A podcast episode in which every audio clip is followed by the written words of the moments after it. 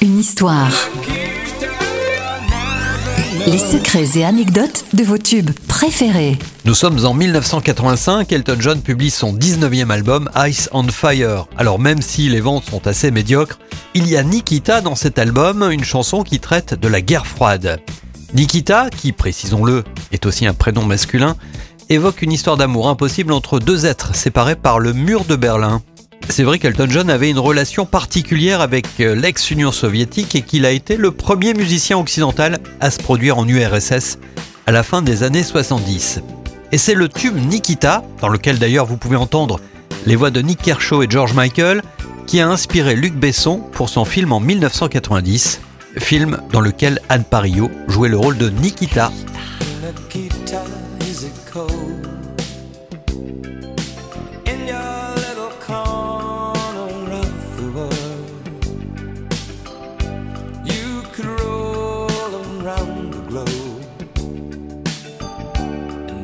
Find a warmer soul to know.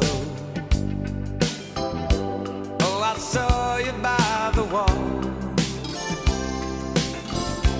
Ten of your tin soldiers in a row.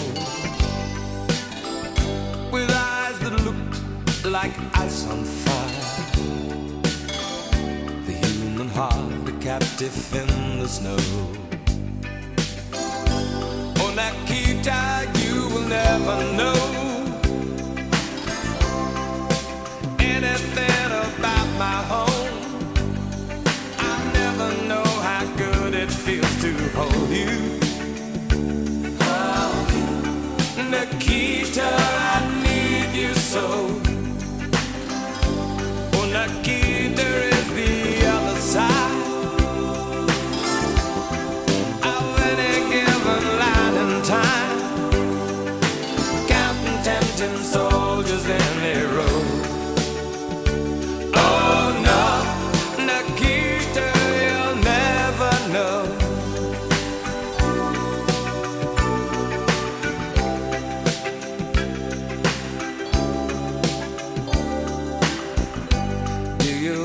Ever dream of me?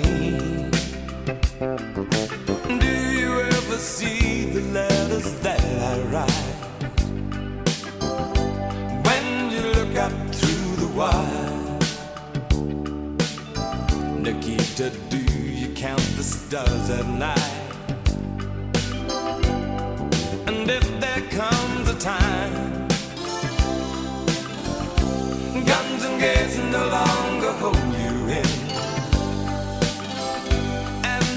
free to make a choice, just look towards the west and find a friend. Oh, Nikita, you will never know anything about my home. I'll never know how good it feels to hold you. Oh, Nikita.